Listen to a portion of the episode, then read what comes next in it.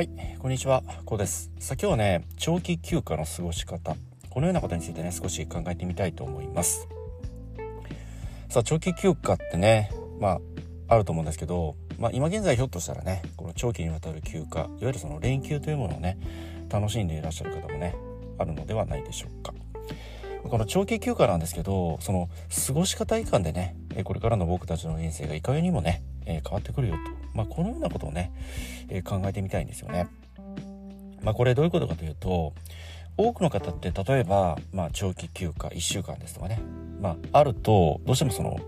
まあ、旅行へ行こうだとかね。長期にわたるその旅行ですよね、まあ、このようなものに興じる方そのような人がね非常に多いのではないのかなと。こんなことをね思うんですよね。まあ、それが悪いというわけではなくてそのそういった余興ですよね。旅行だとか、まあ、何か仲間で集まって遊ぶだとかね遊びに行くだとか、まあ、これも非常にまあ楽しい行動ね、まあ、思い出に残りますしね。いいことではあるんですけどそれでもそのような行動というものがご自身にとってねその1年後5年後10年後といった未来を考えた時に有益であるかどうか具体的な夢を実現する方法になっているかそのような手段となっているかということを改めて考えたいんですよ。そのまあ、先般申し上げた通りね旅行へ行くだとか余興を楽しむことが別に悪いことではそれはなくてその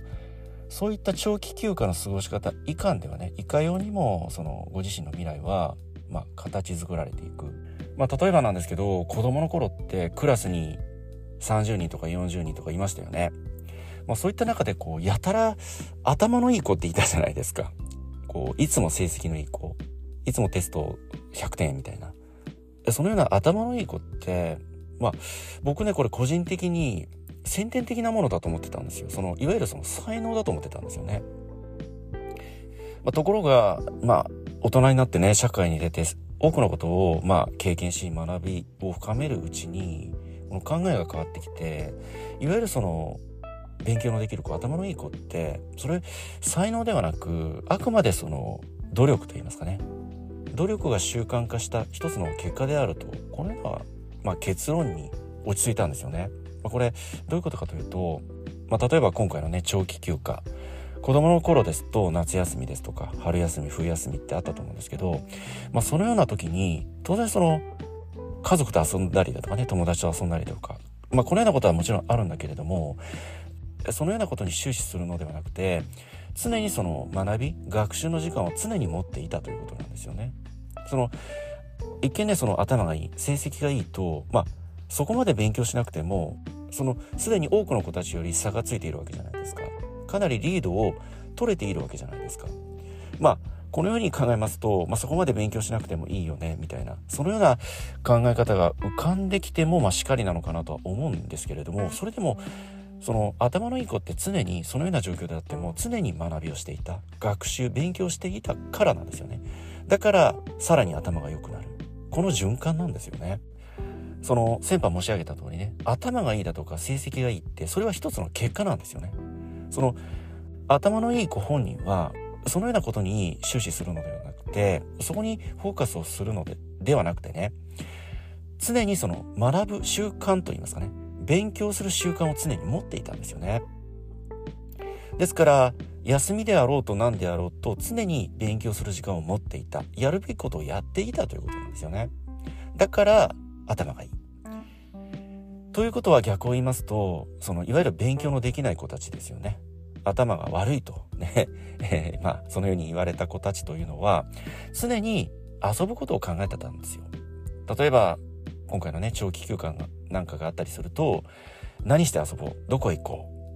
まあ常に遊ぶことを考えていた。勉強する学習するといった時間を取ると。そのような発想が基本的にないわけですよね。ですからそこにさらに差が開いてくるわけですよ。頭がいい子頭が悪い子というふうにね。まあこれが一つのこの原理と言いますかね。まあシンプルであり当たり前ではあるんだけれどもまあその当たり前ができていないからこそそこに差が生まれていた。まあ、ここに僕もね、この大人になって社会人になって、様々なことを見聞き、経験するうちにね、分かってきた一つの答えなんですよね。まあ、このようなことを考えますと、今回のねこの長期休暇といったことを考えた時にこの長期休暇の過ごし方いかんでいかようにもねこれからのご自身の未来将来ってね僕は変わってくると考えるんですよ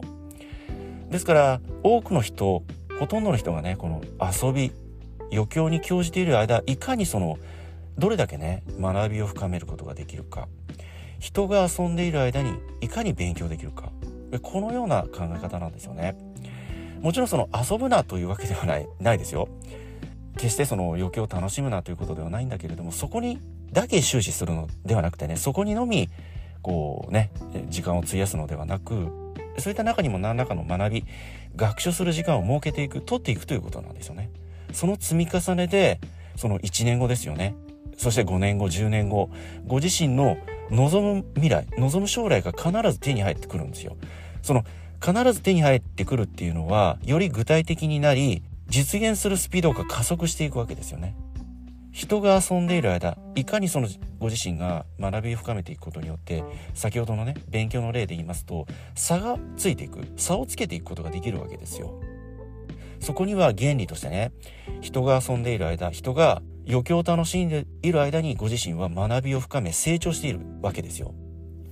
まあ、このようなことからねいかにそのご自身が、まあ、現状に甘んじることなくね学びを深めていくか自分を律してね学び学習の時間を取っていけるかっていうところにその非常に大きなねポイントがあると僕はねこのように、考えています。まあ人の行く裏に道あり花の山なんていうねまあ、このような言葉あるんですけれどもこれ、まあ、投資の格言として非常に有名な言葉なんですけど人の行く道のその裏の道にこそその価値あるご自身にとっての宝があるんだって、まあ、このような考え方なんですよね。そのより多くの人が行き交う道ってすでにいいものその価値あるものって取り尽くされていて、まあ、何も残っていないわけですよ。ところがその人の行くその裏の道にこそまだまだね刈り取られていない非常に多くの価値キラリと光る宝物なんかが眠っている。そういったものをご自身が手にすることができるといった考え方なんですけどまさにこの言葉がね非常に多くの方ほとんどの方が余興いわゆるその遊びに興じている間にどれだけそのご自身が学びを深めていけるか学習に時間をね投じていけるかどうか。この選択以下でそのご自身の将来だとかご自身が得たいものですよね目標。このようなものがより一層加速する一つの非常に重要なポイントがそこにあるわけなんですよね。当然その周りが遊んでいる友達なんかが例えば誘われただとかね。もっと言いますと家族が遊びに行っているだとかね。そのような時に自分だけ勉強するだとか学ぶだとかね。それってやっぱりまあ後ろ髪引かれると思うんですよ。非常に辛いしね。それでもいや自分はこのような将来が欲しいんだってこのような未来がどうしても手に入れたいんだってそこに一つの覚悟と決意があるかどうかなんですよね。まあ、強い決意強い決心でもってそのような選択その学ぶといった行動を選択したそのその半年後1年後にはね非常にその大きな変化をね感じるはずなんですよ。それはご自身にしかもちろんわからないものでもあるしその非常に大きな変化を感じることであそういうことかってそこで初めて気づきがあるわけですよ。その学び努力をしている間ってやっぱり辛いですよね。周りが遊んでいるのに自分だけ勉強している学習している状況って非常に辛いと思うんですよ。なぜこんなことやってるんだろうなだとかこんなことやってていいのかなだとか周りを見るにつけてやっぱり自分のやっていることがそういった学びを深める行動というものが少々愚かな行為。なんて言うんでしょう、自分の意思に、意に反した行為じゃなないのかなだとか、様々なこの疑心暗鬼が襲ってくると思うんだけど、それでもそこに強い決意だとか決心、熱意こそあれ、やっぱりその学び行動ってできるはずなんですよね。できてくる。むしろね。そういった行動を繰り返しておりますと、その学ぶということが習慣になってくるんですよ。習慣になりますと、勉強しないっていうこと自体が少々気分が悪い、気持ち悪い、このぐらいの感覚になってくるわけですよね。歯磨きはそうですよね。歯磨きってせずにいると気持ち悪いじゃないですか。これは習慣になっているからなんですよね。これと等しくね、その学習勉強するということも習慣にしてしまいますと、もう勝手に自動的にそのご自身って勉強する時間を取るようになりますし、むしろその勉強していない、その勉強学習をすることをサボってしまった日があったりすると非常にこう嫌悪感を抱いたりいわゆるそのなんとなく気持ちが悪いみたいなねこのような感覚になってくると思います。それって、まあ、とてもいい兆候なんですよね。習慣化がなされ始めてきているということなんですよね。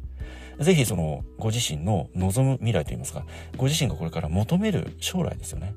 そういった目標に向けてぜひねこの長期休暇の中でもまあ、数日間でもね、結構なので、少々、その、ご自身にとってのね、まあ、学習、学びを深める、自分自身を高めていく、そのような時間を確保し、行動してみる。もちろん、すぐには結果出ないんですよ。すぐには結果出ないんだけれども、まあ、先輩申し上げた通り、半年後、1年後の変化をぜひね、まあ、実感していただきたいと、このようにね、考えております。そこに、一つのね、答えが必ずありますから、この長期休暇の過ごし方、これを今一度ね、まあ、今回、まあ、見直すと言いますかね、一つのこの、まあ、思考の見直しですよね。考え方の見直し。こういったことをね、なさってみる一つのね、機会になさってみてはいかがでしょうか。はい。まあ僕はね、この、まあ学習ではないんだけれども、運動習慣を持っていて、もうランニングを20年以上やってるんですけど、もう完全に習慣化されているので、走ること自体が習慣化。走っていないと気持ち悪いんですよ。もうそわそわして それこそなんとなく気分が落ちてくる。このぐらいになってるんですよね。走ることによって気分がリセットされてね。そして頭の回転も良くなるし、そして何といってもその健康ですよね。この20年間本当に大きな病気もないですし、それこそとにかく風邪をひかないんですよ。風邪を一切ひかなくてとても健康なんですよね。それってまあ自己肯定感といいますかね、自己評価のアップにもなってくるわけですよ。あ、自分って素敵だなってシンプルに言って。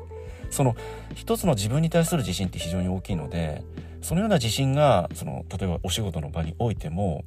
やっぱりその自分自身の魅力として出てきてね、多くの人に対してその魅力を振りまくことができるし、その魅力に、その僕自身の魅力に魅力を感じてね、寄ってきてくれたり、仲良くなってくれたりね、そのような方も出てきますし、逆にその僕のこの行動運動習慣を持つといった行動習慣に感化されて運動を始めたりだとかね。そのような習慣を始められた方もいらっしゃいますしそういった方ってやっぱり感謝されるわけですよ。ありがとうございますって。とても体が調子いいです最近って体重も減ってきたしってこんな話をされたりね。